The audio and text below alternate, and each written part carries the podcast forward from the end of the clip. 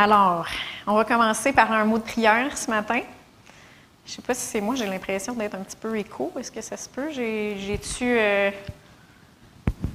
Es-tu trop loin ou c'est correct? Je peux le rapprocher si jamais. Euh, Es-tu correct? Oui, il est correct. C'est bon. On va pencher nos têtes. Merci Seigneur pour ta présence. Merci parce que tu nous honores de ta présence ce matin. Tu es là. On peut, ressentir, on peut te ressentir dans ce lieu. Et Seigneur, je te demande de venir nous parler. Viens nous encourager. Viens euh, édifier notre foi, Seigneur. Suscite de la foi dans nos cœurs, que ta parole puisse être semée et porter du fruit en nous. Seigneur, si on a des, manières de penser qu'il faut corriger, corrige-nous, Seigneur. Et on te demande de nous diriger. Que mes paroles soient tes paroles que tu mettes dans ma bouche. Je te demande, Seigneur, que les, les gens puissent être édifiés et euh, sortir ici euh, victorieux dans le nom de Jésus. Amen. Amen. Donc, ça fait plusieurs mois que je vous parle du fruit de l'esprit. Est-ce qu'il y en a qui savent où est-ce qu'on est rendu? Dans le fruit de l'esprit? Lequel? Ah! La douceur! ça fait plusieurs mois que je vous en parle. Mais j'aimerais ça juste répéter une petite base, que le fruit de l'esprit, ça vient de notre esprit qui a été régénéré par la parole de Dieu et par le Saint-Esprit. Le fruit de l'esprit, ça vient de notre être intérieur. Puis il y avait un verset avant de commencer que je voulais vous partager concernant notre être intérieur. C'est dans 2 Corinthiens 4, 16. Paul il dit, c'est pourquoi nous ne perdons pas courage et même lorsque notre homme extérieur se détruit, notre homme intérieur se renouvelle de jour en jour. Ici, Paul il nous parle de notre homme ou de notre être extérieur et de notre homme ou de notre être intérieur. Puis ici, bon, Paul il parle que son homme extérieur y est détruit, c'est dans un contexte de persécution. Mais on peut aussi le, comprendre juste même sans persécution. notre homme extérieur, il se détruit de jour en jour. Moi, à 41 ans, j'ai plus de cheveux blancs que j'en avais à 20 ans. J'ai un petit peu plus de rides aussi, des petites pattes doigts, des petites lignes, comme les enfants y appellent ça, des lignes. qu'à 20 ans. Ça, c'est parce que notre homme extérieur, il vieillit, il se détruit. Mais il y a une bonne nouvelle. Notre homme intérieur, lui, notre homme qui est éternel, notre homme intérieur, notre être intérieur, lui, se renouvelle de jour en jour. Et c'est de cet homme intérieur-là que provient notre, le fruit de l'esprit. Amen. Alors, on va aller dans Galates 5, 22. Peut-être qu'il y en a qui, qui, sont rendus, qui le connaissent par cœur.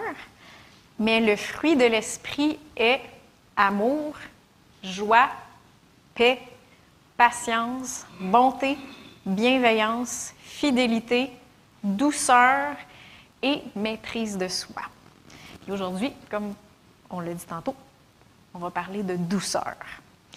Et là, la douceur, qu'on va parler, c'est pas un trait de caractère.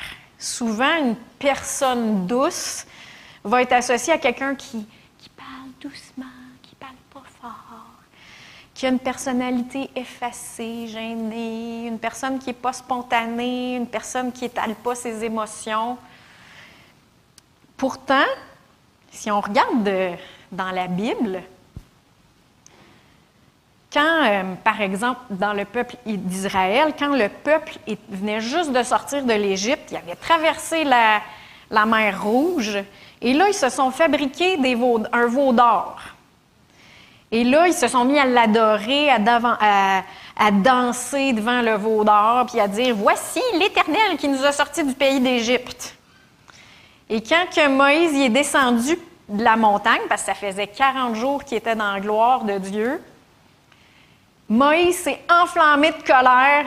Il a jeté les tables des commandements qui avaient été écrites par le doigt même de Dieu. Il a pris le veau d'or qu'il avait fait, il l'a brûlé, il l'a réduit en poussière, il l'a mis dans de l'eau, puis il a fait boire ça aux Israélites. puis la Bible a dit dans Nombre 12.3, dans la version Osterval, Or, Moïse était un homme fort doux, plus qu'aucun homme qui soit sur la terre. Alors, est-ce que c'est un trait de caractère, la douceur?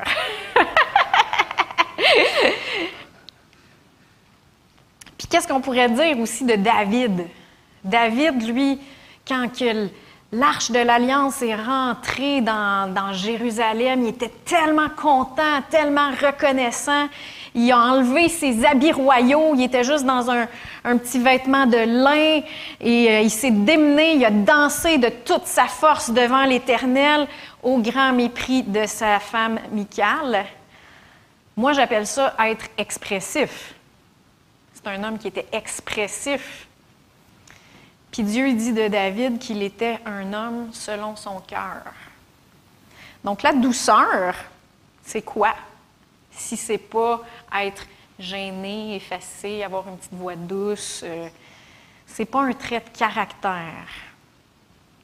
Et même la douceur peut être perçue comme une faiblesse, dans le sens que on peut dire d'une personne qui est trop douce parce qu'elle se laisse marcher sur les pieds, n'est euh, pas capable de mettre ses limites, fait que la personne est trop douce.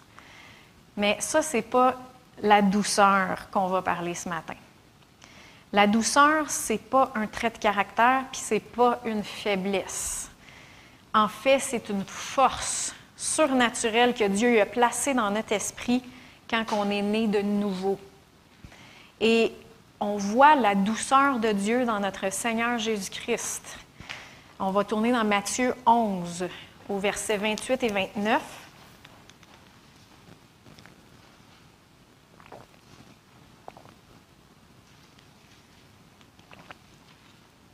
Ça dit, Venez à moi, vous tous qui êtes fatigués et chargés, et je vous donnerai du repos. Prenez mon joug sur vous et recevez mes instructions, car je suis doux et humble de cœur, et vous trouverez du repos pour vos âmes. Alors Jésus il dit de lui-même qu'il est doux et humble de cœur. Et le mot grec qui a été qui a été traduit par douceur en français, c'est le même mot qui a été traduit par meekness en anglais. Je ne sais pas s'il y en a qui comprennent c'est quoi le mot meekness, mais le dictionnaire biblique Vines nous dit de ce mot que c'est seulement le cœur humble qui est un cœur doux et qui, en tant que tel, ne se bat pas contre Dieu, et ne lutte pas contre lui. Cette douceur, cependant, étant avant tout une douceur devant Dieu, l'est aussi face aux hommes, même aux hommes méchants. Alors, un cœur doux, c'est un cœur humble. Fait la douceur qu'on va parler aujourd'hui, c'est un cœur qui est humble. On parle d'humilité. Ça, c'est la vraie douceur du fruit de l'esprit. Et en fait, tu sais, tantôt, je vous ai lu le, verset de que Moïse était un homme fort doux. Ça, c'est dans la version euh, biblique Osterval. Mais si on le lit euh, dans la Bible du Sommeur ou dans la seconde 21, ce même verset-là, ça dit Or, Moïse était un homme très humble, plus humble que n'importe quel homme à la surface de la terre. Donc, on voit vraiment que la douceur et l'humilité, c'est un. Ça travaille ensemble. Je vous ai déjà amené un enseignement sur l'humilité il y a très longtemps. Je l'ai fouillé sur le site. Ça m'a pris du temps de le trouver parce qu'on ne peut pas le trouver sous euh, enseignant Jesse Broder. mon nom, il n'est pas dessus.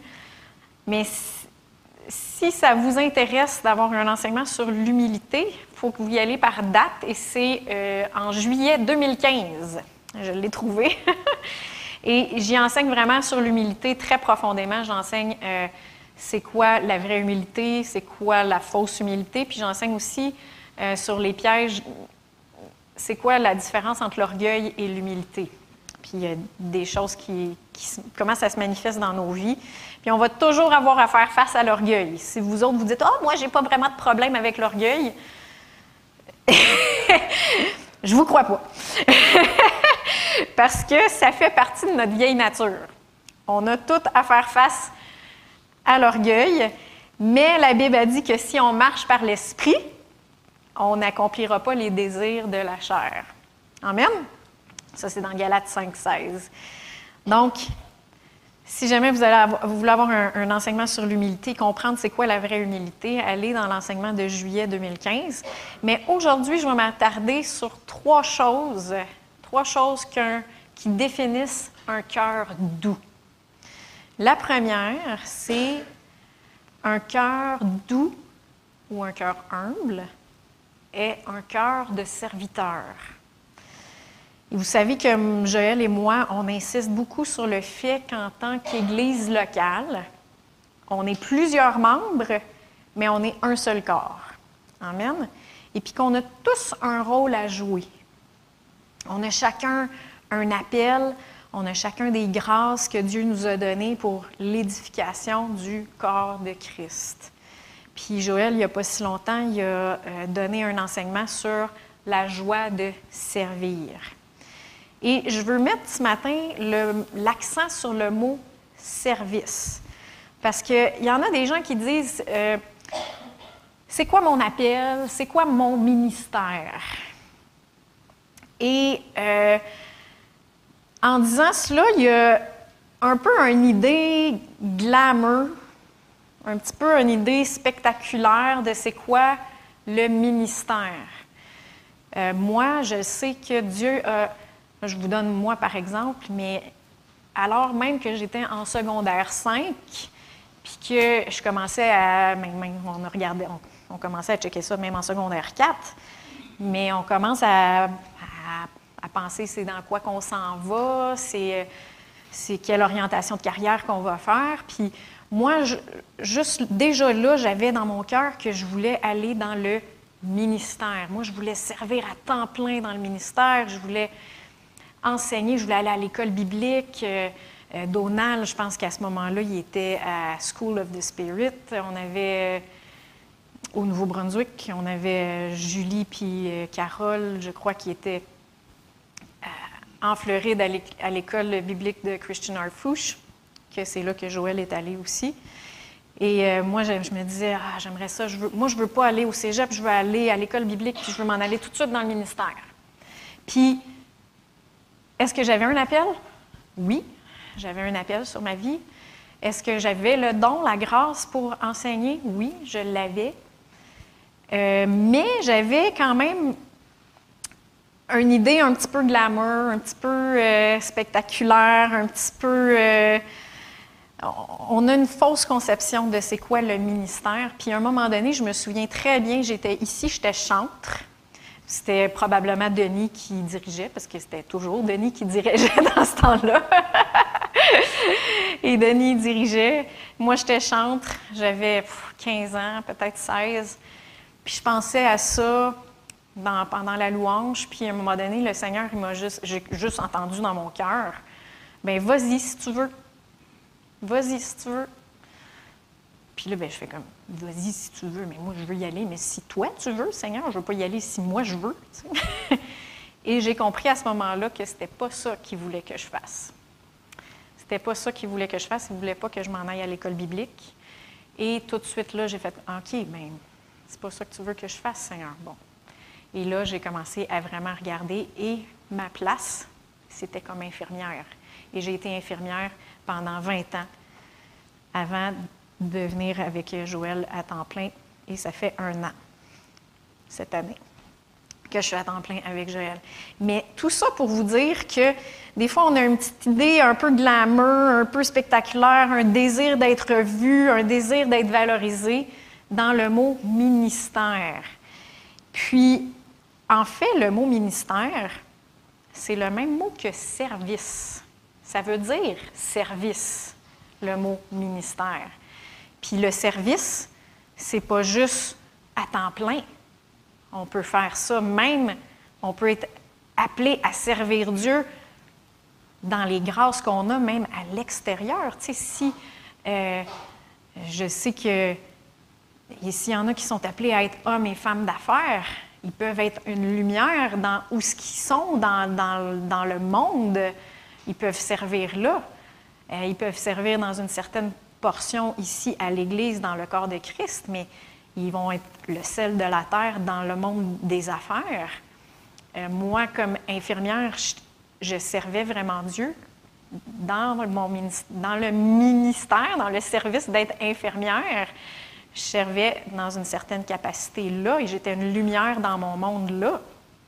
On peut être même au service de Dieu euh, dans plein de choses. Le Seigneur peut vous appeler à faire partie d'un un comité de parents sur le comité d'école, puis vous allez être vraiment une lumière là, parce que euh, des fois, il y a des choses qui passent auprès de nos enfants que euh, on va être une lumière n'importe où est-ce que Dieu vous appelle. Et le mot service, c'est important de comprendre. Le mot ministère, c'est important de comprendre que c'est le mot service. Et même diacre, Qu'est-ce que ça veut dire, diacre? Ça veut dire aide, tout simplement. Fait qu'il faut enlever ces espèces de petites, euh, ces petites euh, idées de, de, position, en fait, là. Et en fait, un cœur doux, un cœur humble, c'est un cœur de service. Et on voit ce cœur doux-là dans Philippiens 2, une description tellement belle.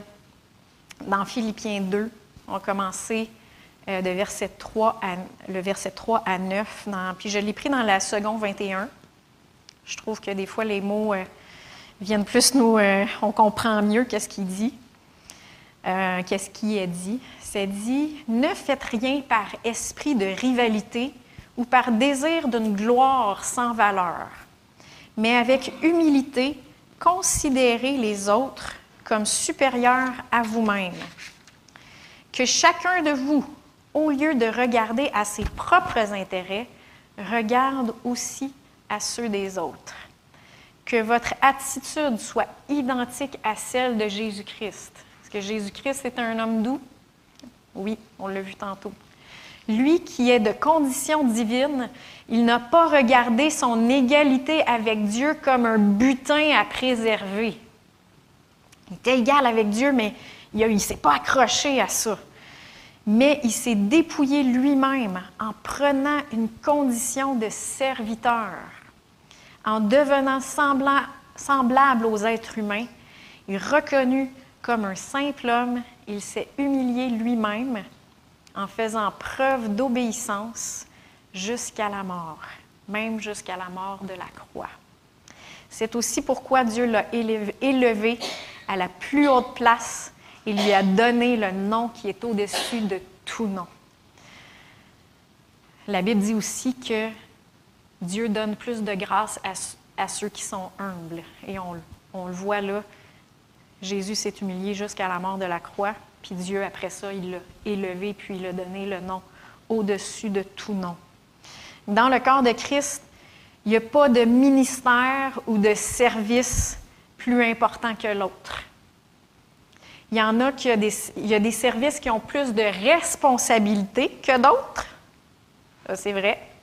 Mais il y a pas, ils sont tous importants, les, services.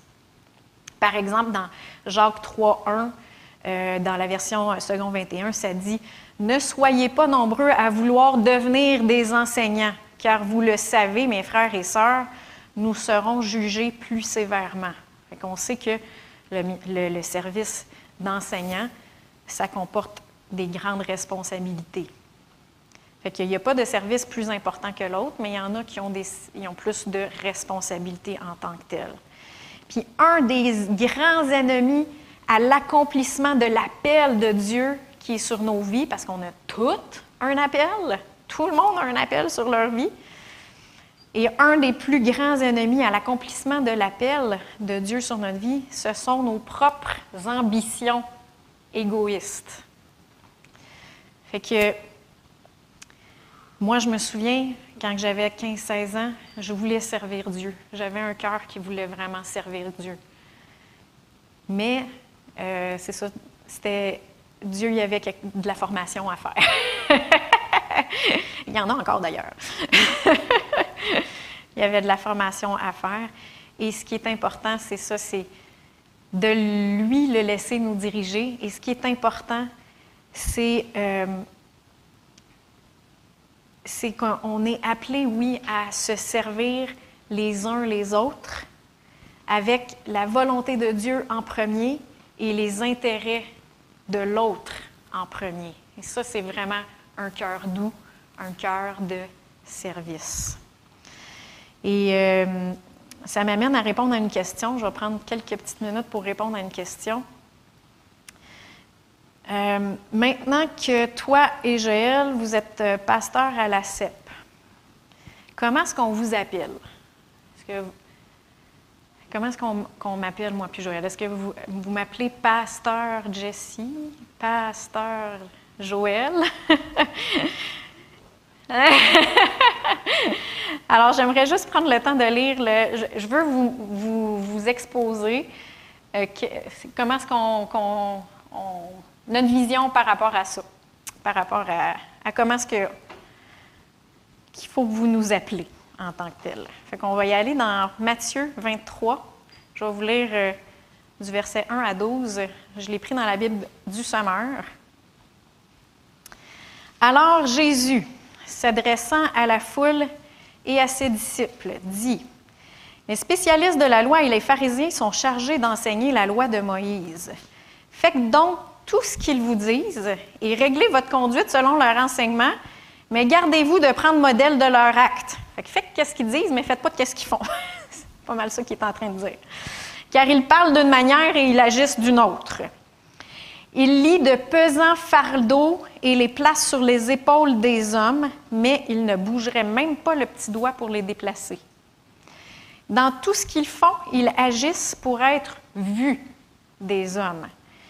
Ainsi, les petits coffrets à versets qu'ils portent pendant la prière, parce qu'il y avait dans l'Ancien Testament, il disait, euh, mettez la parole sur votre front, puis sur votre main droite.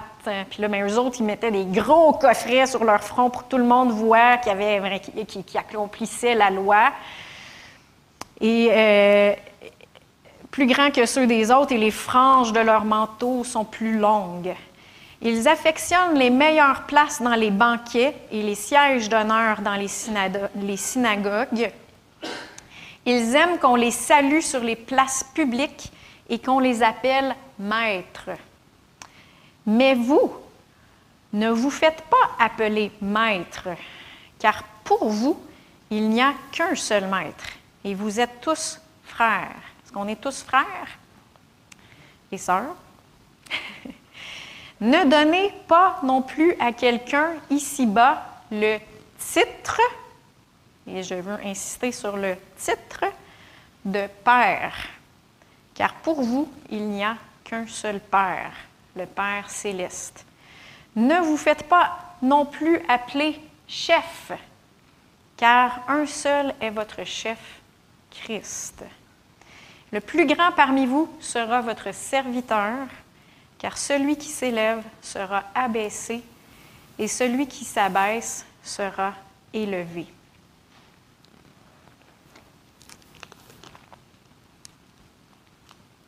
Alors, les pharisiens y aimaient avoir des titres.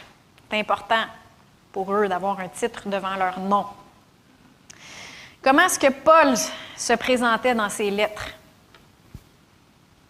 On va voir comment est-ce que Paul, qui est apôtre, écrit euh, plus que la moitié du Nouveau, Testament. Comment est-ce que Paul se faisait appeler? Romains 1.1.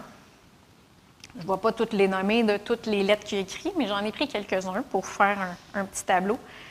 Paul, serviteur du Christ Jésus, première chose qu'il dit de lui. Paul, serviteur du Christ Jésus, appelé à être apôtre, mis à part pour l'évangile de Dieu. Ah, c'est pas je suis apôtre Paul. 2 Corinthiens 1.1.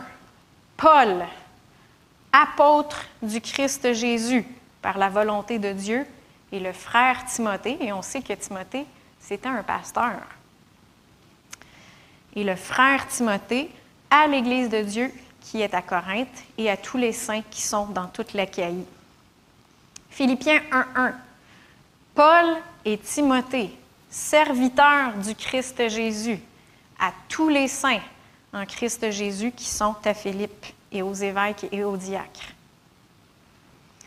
Comment est-ce que Jacques, qui se faisait appeler, c'est un apôtre, Jacques aussi. Jacques, serviteur de Dieu et du Seigneur Jésus-Christ, aux douze tribus dans la, dans la dispersion. Salut! Pierre, l'apôtre Pierre, le premier pape, selon les catholiques. Pierre, l'apôtre Pierre, comment est-ce qu'il se faisait appeler? Premier Pierre 1.1. Pierre, apôtre de Jésus-Christ, aux élus qui sont étrangers dans la dispersion, au pont, en Galatie, en Cappadoce, en Asie et en Bithynie. Il n'y a pas de titre devant leur nom quand ils se présentent. Ils se présentent, puis ils disent leur fonction, qu'est-ce qu'ils font après. Comment est-ce que Paul parle de Pierre? Ou comment est-ce que Pierre parle de Paul? Est-ce que ce, sont des, ce sont des apôtres, tous les deux? Et comment est-ce qu'ils se parlent de l'un de l'autre? On va aller voir dans Galates, et là, c'est Paul qui parle de Pierre. Galates 1, 18 à 19. Trois ans plus tard, je suis monté à Jérusalem pour faire la connaissance de Céphas. Céphas, c'est Pierre. C'est le, même nom que Pierre. Je suis resté 15 jours chez lui, mais je n'ai vu aucun autre des apôtres. Fait qu'il il sait que c'est un apôtre et il le respecte en tant que tel. Si ce n'est de Jacques, le frère du Seigneur. Hmm? Et qui n'a pas dit Je suis allé voir l'apôtre Pierre et je, n'ai pas été voir l'apôtre Jacques. 2 Pierre 3,15, et là c'est Pierre qui parle de Paul. Il dit Considérez que la patience de notre Seigneur est votre salut, comme notre bien-aimé frère Paul vous l'a aussi écrit selon la sagesse qui lui a été donnée. Alors il parle de Paul comme le bien-aimé frère. Il n'a pas encore donné un titre. Il n'a pas dit comme l'apôtre Paul vous l'a écrit selon la sagesse qui lui a été donnée. Donc, peut-être après tout ce que je vous ai lu, ça, ça vous donne un petit peu la position que je suis. comment est-ce que vous voulez que je, comment est-ce que je veux que vous m'appelez ou comment est-ce que Joël veut que vous l'appelez? C'est un petit peu notre manière de voir. Les apôtres, ils étaient conscients de l'appel et de la grâce de Dieu qui était sur eux pour être des apôtres. Et apôtre, en fait, c'est le même mot pour envoyer. Ils étaient des envoyés. Mais ils ne se faisaient pas donner de titre. Et savez-vous que vous, vous pouvez m'appeler pasteur avec le titre de pasteur sans reconnaître ou recevoir la grâce de pasteur qui est sur ma vie pour vous? Vous pouvez me mettre un titre, puis sans le recevoir, sans euh, vraiment, euh, euh, sans que je sois vraiment votre pasteur aussi, ou sans reconnaître que, que j'ai cette grâce-là sur vous. Ça peut être juste un titre. Puis il y en a plusieurs d'entre vous qui me connaissez depuis que je suis enfant, depuis que j'ai quatre ans que je suis ici à l'Assemblée. Il y en a qui me connaissent depuis que je suis adolescente. Il y en a qui me connaissent depuis que je suis jeune adulte.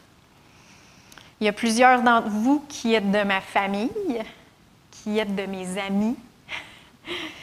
Euh, Vous connaissez euh, mes forces, vous connaissez mes faiblesses, vous connaissez mes rigidités ou mes tocs, ou ce qui me, ce qui me, qui vient me chercher plus que d'autres, vous me connaissez. Et je ne vous demande pas de m'appeler pasteur. Je ne vous demande pas de mettre le mot pasteur. Vous pouvez m'appeler, vous pouvez continuer à m'appeler Jessie. C'est bien correct. Puis si on n'était pas au Québec avec euh, les vestiges euh, euh, catholiques qu'on a ici, mais vous pourriez m'appeler Sœur Jessie, mais là, Sœur Jessie, parce qu'on est tous des frères et des sœurs, mais là, Sœur Jessie, ça ferait comme si je serais une, religieuse. fait que ça ne fit pas bien, bien. Est-ce que je suis pasteur? Oui. Est-ce que j'ai la grâce pour être pasteur que Dieu a placée sur moi, sur nos vies, à Joël et à moi? Oui. Dieu a placé ça sur notre vie pour votre édification. Mais le plus important pour moi, c'est pas que vous me donniez le titre de pasteur, c'est plutôt que vous reconnaissiez cette grâce-là qui est sur euh, notre vie, euh, surtout si vous êtes appelé à être dans l'Église locale ici, et que vous vous y soumettiez et que vous la receviez pour vous, cette grâce-là. Est-ce que vous comprenez la différence entre reconnaître la fonction, la grâce qui est, là pour qu'on puisse vous, édifier et de donner un titre? Alors, je veux que vous fassiez cette différence-là. Si pour vous, c'est vraiment une marque de respect, je ne vais pas vous empêcher de m'appeler. Hey, appelle-moi pas pasteur! je ne vais pas vous empêcher si c'est une marque de respect. Je vais vous laisser faire. Mais une chose que je peux vous dire qu'on faisait que, quand je travaillais comme infirmière, je travaillais avec des chirurgiens, je travaillais avec des médecins, puis devant les patients, euh, je les appelais par docteur avec leur nom de famille. Par respect pour leur profession, je les appelais euh, avec, leur, euh, avec leur titre. Mais quand on était dans le poste ou qu'on était en pause puis qu'on se jasait comme ça, bien, on s'appelait par notre prénom. Fait qu'il y, y avait une différence. Si vous voulez vraiment si vous voulez vraiment euh, euh, avoir une marque de respect ou faire attention à la familiarité, parce que oui, on se connaît depuis super longtemps, mais si vous voulez faire attention à ça, ben, je vous donne la, l'absolution, là, si vous voulez. mais c'est ça, l'absolution. Je voulais juste quand même clarifier notre position à moi et Joël par rapport à ça. Puis je juge pas les autres qui trouvent ça important euh, de, se faire appeler pasteur un tel ou pasteur un je, je ne juge pas du tout. Eux autres, ils ont une autre perception de ça. Moi, je vous parle de ce que moi et Joël, on, a pour nous ici. Et M. Charbonneau se faisait appeler M. Charbonneau aussi, si vous vous souvenez. Il y avait un petit peu ce même, euh, cette même euh, cette même idée, cette même euh, concept-là de, des titres. M'appelez pas Madame Brodeur, s'il vous plaît.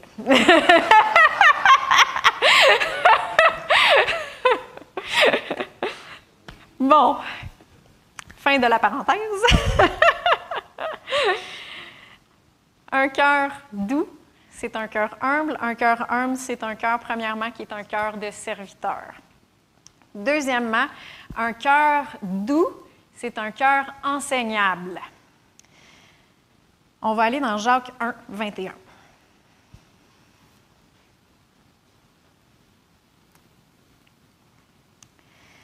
C'est pourquoi, rejetant toute souillure ou tout excès de méchanceté, recevez avec douceur la parole qui a été plantée en vous et qui peut sauver vos âmes recevoir avec douceur la parole. C'est quoi ça? C'est être enseignable. Un cœur doux va voir quelque chose dans la parole de Dieu et il va tout simplement changer sa manière de penser. S'il ne pensait pas selon qu'est-ce qu'il voit dans la parole, il va changer sa manière de penser. Il va s'accorder avec qu'est-ce que la Bible a dit. Si la Bible a dit Ah, je suis béni, ah ben, OK, je suis béni. on va accorder notre. Je suis guéri. Ah, ben je ne le vois pas encore, mais c'est ça que tu dis de moi. Je suis guéri. Hein? On va changer notre manière de penser. C'est très enfantin puis très orgueilleux euh, de la part de quelqu'un qui n'est pas bon dans quelque chose ou qui est novice dans quelque chose de ne pas recevoir les conseils ou la correction d'un expert. Euh, et c'est très frustrant pour l'expert qui est en train d'essayer de l'aider aussi. Par exemple, Joël essaye de faire un projet informatique et Marco est là pour l'aider. Puis là, il est à ses côtés, puis Marco veut aider Joël dans son projet informatique. Mais là, Joël, il dit non, non, non, non, je vais y arriver tout seul, puis je vais y arriver de ma manière. Est-ce que c'est. Euh, ça va être très frustrant pour, pour Marco. et c'est stupide de, la part de Joël de ne pas recevoir euh, l'aide et de recevoir les, les conseils de Marco. Ou anciennement, quand on n'avait pas de téléphone cellulaire avec euh, les applications Plans ou quelque chose, une petite famille est dans l'auto et là, ça fait une heure qui tourne en rond dans la ville pour essayer de trouver la sortie. Et là, l'épouse dit à son mari Arrêtons-nous pour demander des informations, pour des directions. Et là, l'homme me dit Non, non, j'ai le sens de l'orientation et je vais m'en sortir moi-même, je vais me débrouiller. Alors, c'est stupide de ne pas demander de l'aide et de ne pas recevoir de l'aide et des conseils et de ne pas être enseignable. C'est de l'orgueil mal placé. Et c'est aussi stupide pour un expert de penser qu'il ne peut pas encore s'améliorer. On peut toujours s'améliorer. On peut toujours s'approfondir. Et en fait, quelqu'un qui arrête de s'améliorer puis qui arrête d'avancer, en fait, stagne et même recule. Si on arrête d'avancer, on recule. Et un cœur doux, ça va recevoir la correction et au moins considérer une critique constructive. Amen. On va aller dans Proverbe 12, 1 ça dit Celui qui aime être corrigé aime la connaissance. Mais celui qui a, qui a de la haine pour la réprimande, la réprimande est bête. Dans la seconde 21, ça dit Celui qui aime l'instruction aime la connaissance. Et celui qui déteste le reproche est un idiot.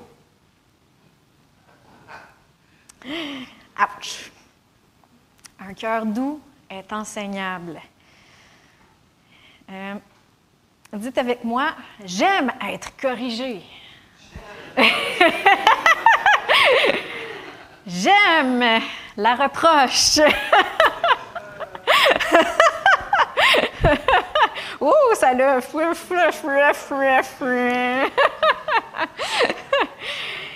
Est-ce que c'est agréable sur le coup? Non, c'est pas agréable pour la chair d'être corrigée. C'est pas agréable d'être, euh, de recevoir une critique constructive euh, sur le coup. Puis la Bible dit dans Hébreu 12, 11, ça dit Toute correction, il est vrai, paraît au premier abord un sujet de tristesse et non de joie. Mais plus tard, elle procure un paisible fruit de justice à ceux qu'elle a formés. Donc la correction, un cœur doux va recevoir la correction. Amen ou ouch? Amen. On a besoin d'avoir un cœur doux parce que le Seigneur veut nous faire grandir. Amen. Puis quand il nous fait grandir, mais on fait juste profiter de plus de sa grâce. Hmm? Et troisièmement, un cœur doux est un cœur modéré et conciliant. On va aller dans Jacques 3. On va commencer au verset 13 jusqu'au verset 18.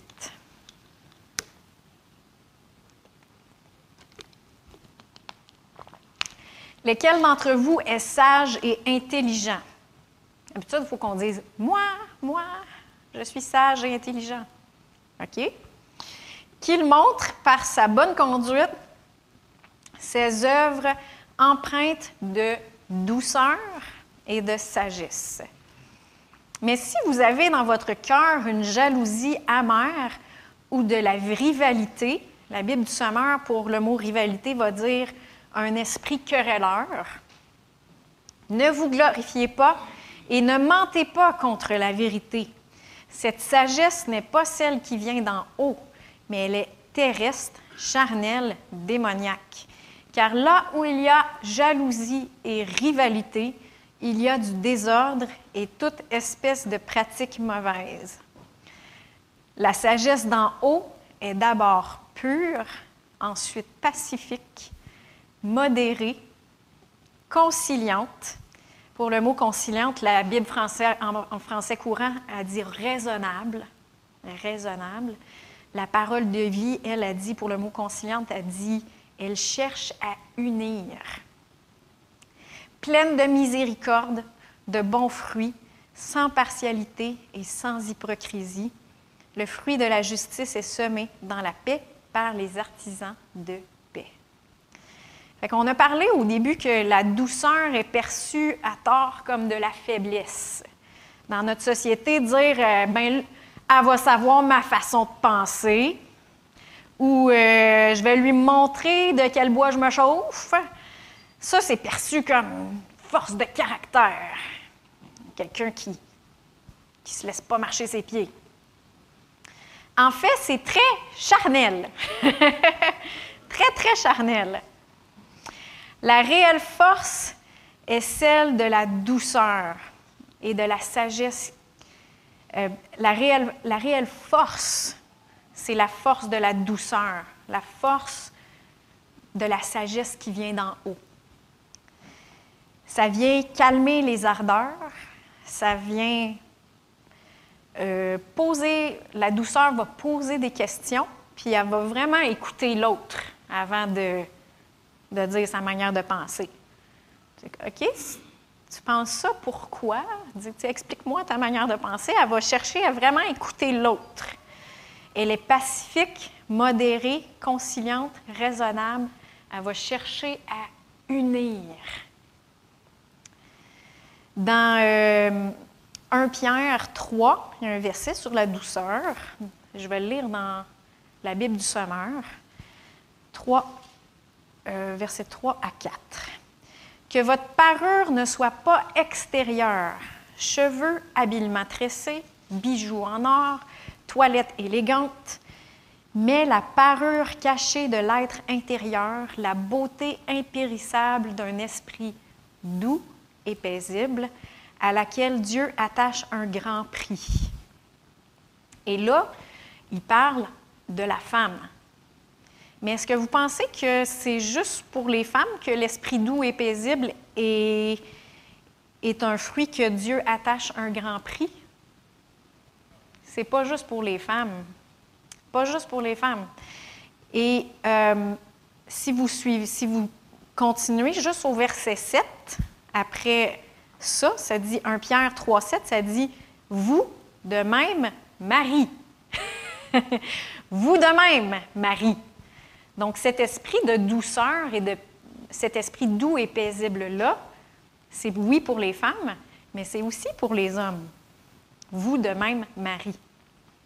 Et cet même esprit doux et paisible doit aussi être dans l'homme, dans la manière qu'il traite sa femme.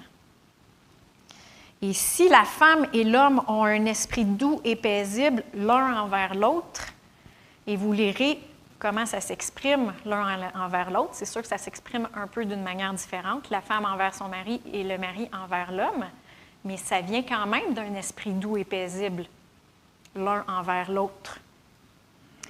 Et si l'homme et la femme sont doux envers l'un envers l'autre, le résultat est le suivant. 1 Pierre 3, 7. Agissez ainsi afin que rien ne vienne faire obstacle à vos prières. Alors un cœur doux, c'est modéré et conciliant. Ça cherche à unir.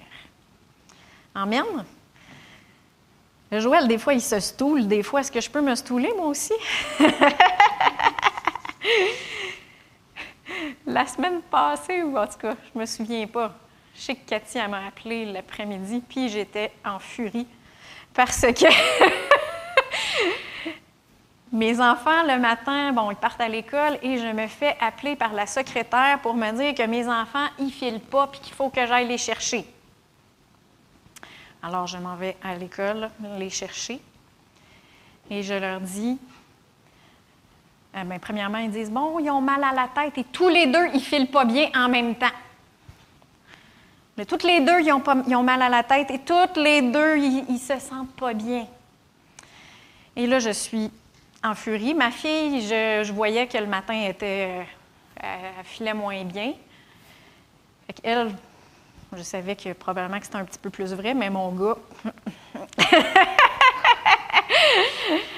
et là, alors les deux, et là, le parent, n'y a rien à dire. Hein? Et là, j'étais en furie. Je dis Est-ce que vous avez au moins pris leur température Non, ils font pas de fièvre. Et là, tout de suite, j'ai mis avec mon, mon ton un peu piquant à la, secrétaire. C'est même pas elle qui décide de tout ça. mais, madame, ce n'est pas moi qui prends les décisions et, euh, euh, euh, les mots de tête et être amorphe sont un motif raisonnable pour que vous veniez chercher vos enfants. J'ai dit, vous savez que ça existe, faker? et j'ai dit, j'étais pas contente. Puis j'ai dit, vous savez aussi qu'on est en train d'éduquer nos enfants, là, post-pandémie, là, à ce qu'aussitôt qu'il y a un petit euh, nez qui coule, que là, ils, ne pourront plus rentrer travailler, là, quand plus tard. On est en train de les former de même, là. j'ai pas été douce je me, je me stoule. mais bon, alors, je les ai pris et j'ai dit, vous allez faire une sieste hein, cet après-midi? et ils ont dormi. Ma fille, elle, ma fille, a vraiment fait de la fièvre par après. Elle ne faisait pas de la fièvre sur le coup, mais dans l'après-midi, elle a fait de la fièvre. Et là, le lendemain matin, mon gars, il dit, il dit à Émilie, parce que finalement, le lendemain, écoute, elle a, fait un petit pic de fièvre. Le lendemain, elle filait super bien, euh, tout allait bien. Tout s'était replacé. Puis là, les envoie à l'école. Puis là, Olivier dit à sa sœur Là, mais il ne faut pas qu'on fasse appeler ma mère, maman, là, hein, Émilie, là, parce qu'elle ne sera pas contente. Là, j'ai dit Moi, je ne suis pas contente, ça ne me dérange pas que vous soyez vraiment malade puis que j'aille vous chercher. C'est quand vous faites semblant que je suis pas contente. Là, Olivier dit, ah, il dit, Olivier dit, ouais, ben il y a juste moi qui ai fait semblant.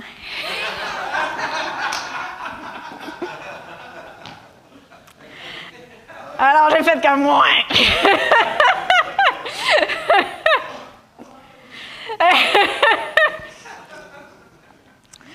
Alors, bon, tout ça pour dire que, est-ce que vous savez qu'on peut avoir raison mais qu'on peut avoir tort dans la manière de dire ou d'imposer nos idées?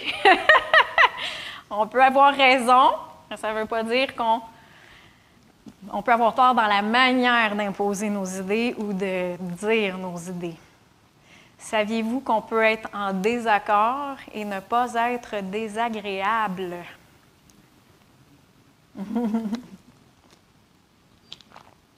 Qu'est-ce qui est mieux? de brûler des ponts ou de créer des ponts?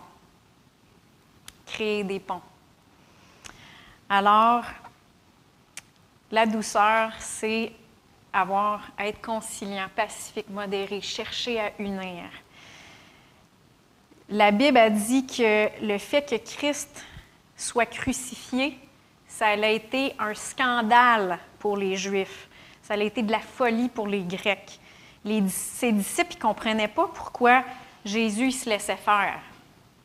Pour les pharisiens, c'était une faiblesse que Jésus se fasse crucifier. Il disait qu'il a guéri les autres, qu'il se guérisse lui-même, ou euh, sauve-toi toi-même. Si tu es, capable de sauver les autres, tu n'es pas capable de, de, te sauver toi-même. Et c'était perçu comme de la faiblesse. Mais dans 1 Corinthiens 1,25, ça dit la folie de Dieu est plus sage que les hommes et la faiblesse de Dieu est plus forte que les hommes. Et le fait que Jésus n'a pas laissé sa chair dominer au point de transpirer du sang, été une grande preuve de puissance. Il a pris la faiblesse de notre chair, puis il l'a crucifié à la croix pour nous donner la puissance de la vie éternelle. Puis avec la vie éternelle, ben, il nous a donné sa nature, puis sa nature, c'est le fruit de l'esprit. Et il nous a donné le fruit de l'esprit. Si on est né de nouveau, on a le fruit de l'esprit en dedans de nous.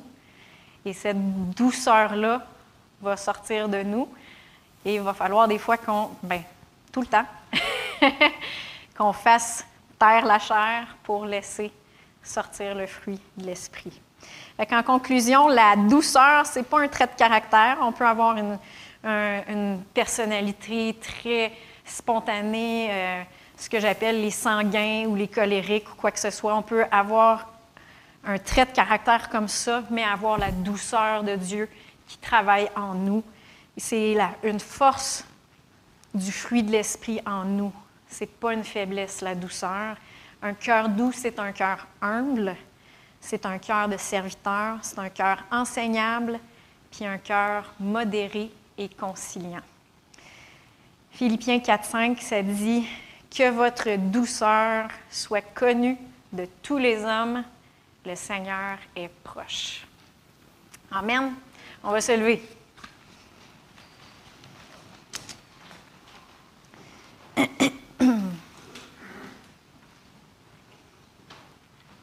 Hmm.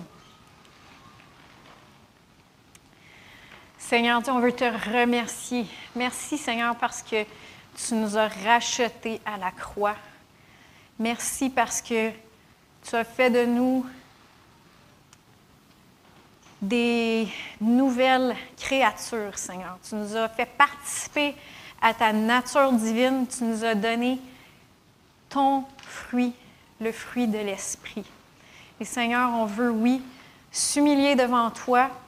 On veut avoir un cœur doux devant toi. On veut euh, être tes serviteurs. On veut servir tes enfants, Seigneur. On veut t'obéir, être à la place où toi tu nous veux au bon moment. Seigneur, on veut avoir un cœur qui est enseignable, qui se laisse modeler facilement, Seigneur, par toi.